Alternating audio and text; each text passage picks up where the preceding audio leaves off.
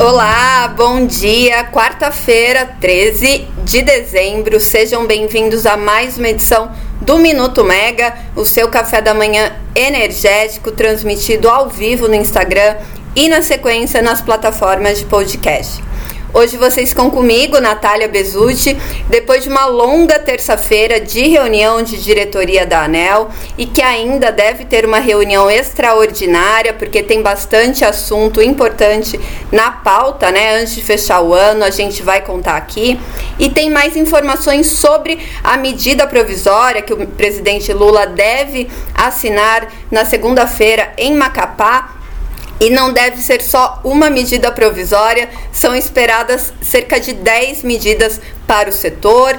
Hoje também está marcada uma sessão extraordinária do Tribunal de Contas da União é, para discutir né, a renovação da concess das concessões de distribuição e o texto final da COP28 tem bastante assunto para a gente discutir aqui, então vamos começar pela reunião de diretoria da ANEL de ontem. Muito assunto importante foi decidido né, nessa última reunião ordinária e ainda em meio àquele clima de divergência que tem se tornado rotina. Bom dia. É, a reunião de ontem começou com a aprovação do reajuste tarifário da Energisa Acre, que havia contado com um pedido de vista do diretor Sandoval Feitosa, depois que o reajuste tarifário da Energisa Rondônia saiu da pauta né, da última terça-feira. E por quê? Porque as duas é, distribuidoras, né, segundo no dia o Sandoval Feitosa, né, as duas distribuidoras, elas foram privatizadas juntas, foram adquiridas pelo mesmo grupo e estão na região norte. Bom, nada mudou, né, de tudo aquilo que havia sido apresentado na última terça-feira. Foram mantidos os índices discutidos com o efeito médio, né, o reajuste de 14,52%. Bom, no caso da Energisa Rondônia, a discussão contou com um voto mais longo do diretor é, do processo, né, o relator Fernando Mosna, e com o resultado aprovado por maioria, com os diretores Elvio Guerra e Ricardo Tille acatando o voto do relator. Com a diretora Agnes da Costa de férias, o diretor-geral foi o único a votar contra. Bom, inicialmente ele concordou, né? Porque o que, que tem de novo depois é, da consolidação da consulta pública? O que tem de novo? Um diferimento proposto pela Energisa Rondônia e acatado, né, pelos diretores de 57,8 milhões para mitigação tarifária e com isso, né, o reajuste caiu para 9,98% ante aos 11,74% pós consulta pública. No entanto, o diretor Sandoval Feitosa ele discordou das flexibilizações dadas pelo relator em seu voto e contrária às áreas técnicas da ANEL quanto aos custos operacionais e de perdas, né? Essa flexibilização foi solicitado pela distribuidora, acatado pelo diretor Fernando Mosna. Quando a Energisa, né, e por que dessa flexibilização? Quando a Energisa levou o leilão de privatização em 2018, né, assinando contrato em 19, foram estabelecidas essas flexibilizações para os quatro primeiros anos e aí na revisão tarifária periódica essas flexibilizações seriam retiradas. No entanto, segundo Fernando Mosna, há a possibilidade de que os custos operacionais estabelecidos em 2013, que foi a última é, revisão antes da, da Energisa é, Rondônia ser designada né, e depois privatizada, essa última revisão pode ser que os custos ali e as premissas estejam subestimados.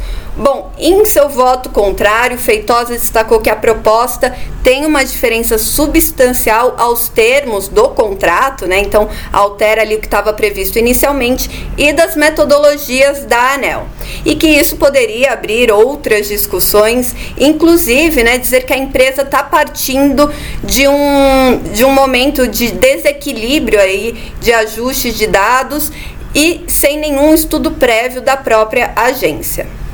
Bom, além do Acre, e Rondônia, né, reajustes aprovados Ontem, a ANEL também deliberou a revisão tarifária extraordinária da Equatorial Amapá, a antiga CEA, mas que teve desfecho adiado depois que Feitosa pediu vista do processo. O diretor relator também Fernando Mosna, apresentou um voto para prorrogar a vigência das tarifas né, atuais da, da distribuidora por 45 dias. E para quê? Para aguardar a MP, né, a publicação que vai mitigar os efeitos tarifários no Amapá.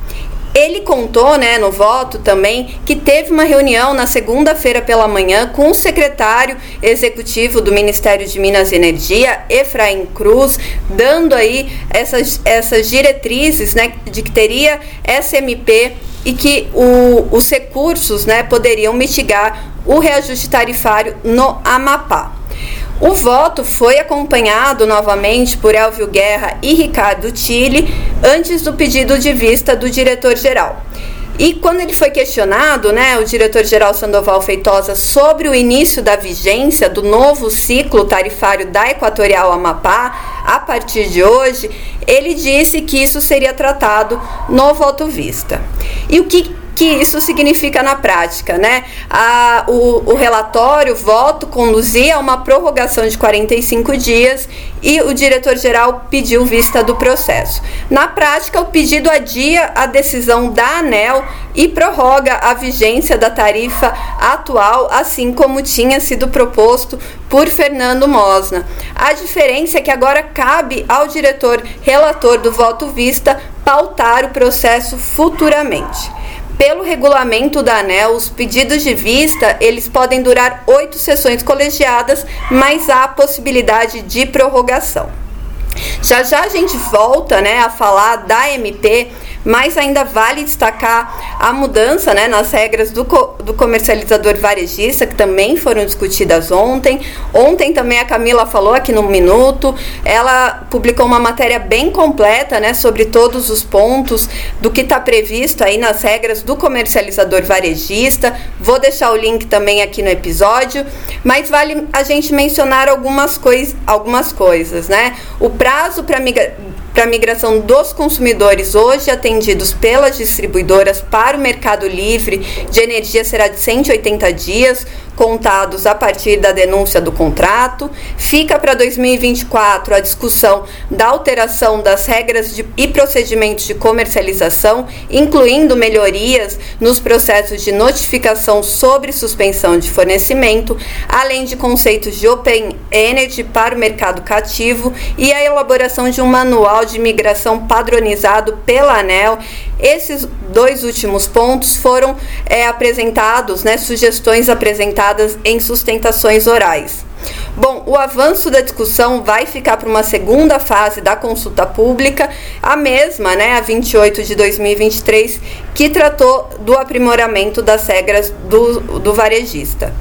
Uma das mudanças mais aguardadas se deu no prazo para desligamento dos consumidores de energia, né, inadimplentes e que estão embaixo de um comercializador varejista, atualmente de 30 dias e agora vai ser reduzido para 15 dias. Dados da ANEL mostram que 12,8 mil unidades consumidoras iniciaram os processos de migração para o mercado livre a partir de 2024, sendo 12 mil com demanda menor que 500 kW, ou seja, né, os chamados varejistas. Bom, a Megawatt apurou que vai ter uma reunião extraordinária de diretoria da ANEL ainda em dezembro e muito por conta do processo da TEL Itaipu. E o que é a TEL Itaipu? Não sei se o pessoal ainda lembra, um assunto que é, gerou muita polêmica em 2022 que a metodologia do piso considera desde 2000, do piso do PLD considera desde 2023 o custo de geração de energia de Itaipu e desde 2019 está vigente uma resolução que determina que o PLD mínimo de cada ano será definido pelo maior valor entre a tarifa de otimização de energia, a TEL, de Itaipu e essa tarifa das demais hidrelétricas do sistema. Em 2022, o assunto virou polêmica entre os agentes, né, como eu falei, uma vez que a tarifa de energia de otimização das demais usinas, ela ficou em 15 reais o megawatt-hora, mais o aumento do custo de Itaipu por por conta do câmbio e da inflação dos Estados, é, dos Estados Unidos, levou essa tarifa né, ao patamar próximo de 70 reais o megawatt-hora. Os agentes na época né, questionaram os cálculos, mas em janeiro deste ano, a ANEL, em reunião extraordinária, é, aprovou o PLD mínimo de R$ 69,00 o megawatt-hora, R$ 69,04 o megawatt-hora. Após a decisão, a comercializadora Enercor entrou com ação judicial alegando que houve erro no cálculo por quê? Porque, segundo a, a, comercializadora, o preço mínimo de energia no mercado de curto prazo deveria considerar outras variáveis, né? Como compensação de custos de operação, manutenção, compensação financeira pelo uso de recursos hídricos. Bom, a decisão foi parar no Supremo Tribunal de Justiça, que decidiu em abril pela manutenção da decisão da ANEL.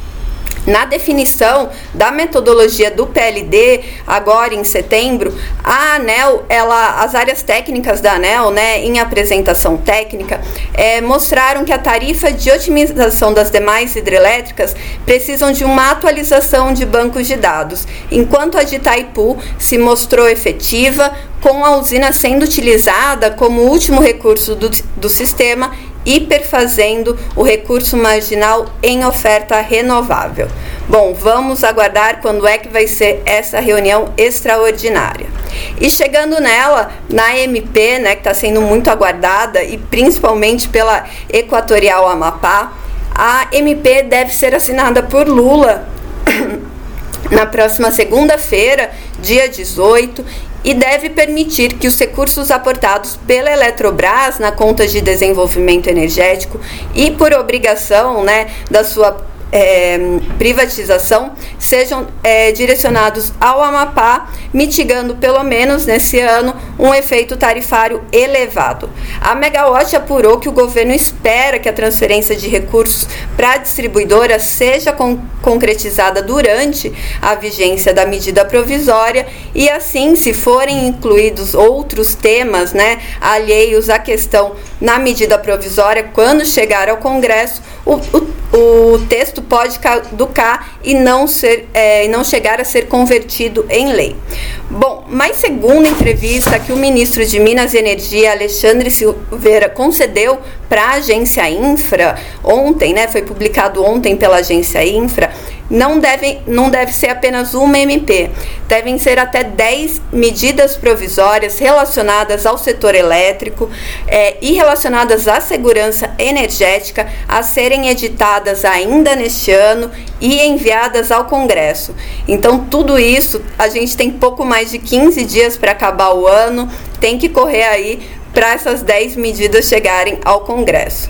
Bom, o Silveira ainda falou para a agência infra que dentro né, dessas medidas provisórias estão aspectos daquela lei geral da energia é, com é, que previa né, uma mudança é, radical nas tarifas de corte sobre, e subsídios, não estaria essa lei geral total, mas aspectos dela estariam dentro dessas medidas provisórias.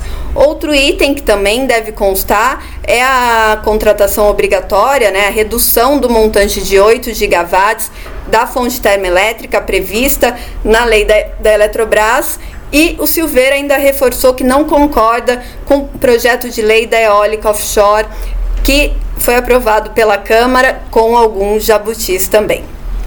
Eu já falei muito por hoje, mas vale só a gente fechar falando do texto final da COP28, rapidinho, que aprova a transição energética dos combustíveis fósseis para as fontes renováveis de energia. O texto foi assinado por todos os 198 países que participaram da conferência do, em Dubai e convoca a adotar a transição dos combustíveis fósseis para é, nos sistemas energéticos de uma forma justa, ordenada e de, e de forma equitativa, acelerando a ação nesta década crítica.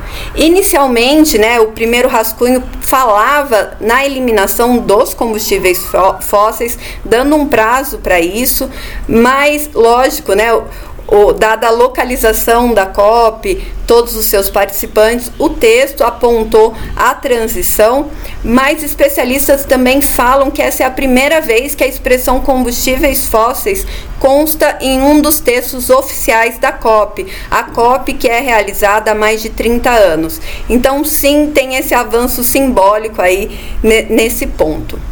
Bom, e só fechando rapidinho a agenda do setor, porque o ministro ainda não tem agenda pública para essa semana. Então, hoje a ANP vai, leilo vai leiloar cinco blocos exploratórios do pré-sal na primeira concorrência sem a Petrobras e que em, estimativa preliminar soma, é, soma 24 milhões de barris, barris de óleo. A repórter Maria Clara Machado vai já está por lá acompanhando. Também está prevista na pauta da sessão extraordinária do TCU o processo que trata da renovação das concessões das distribuidoras. Então a gente vai acompanhar e aqui eu vou só deixar os links dos episódios que a gente já falou sobre esse processo. Uma ótima quarta-feira a todos, até a próxima. Tchau, tchau.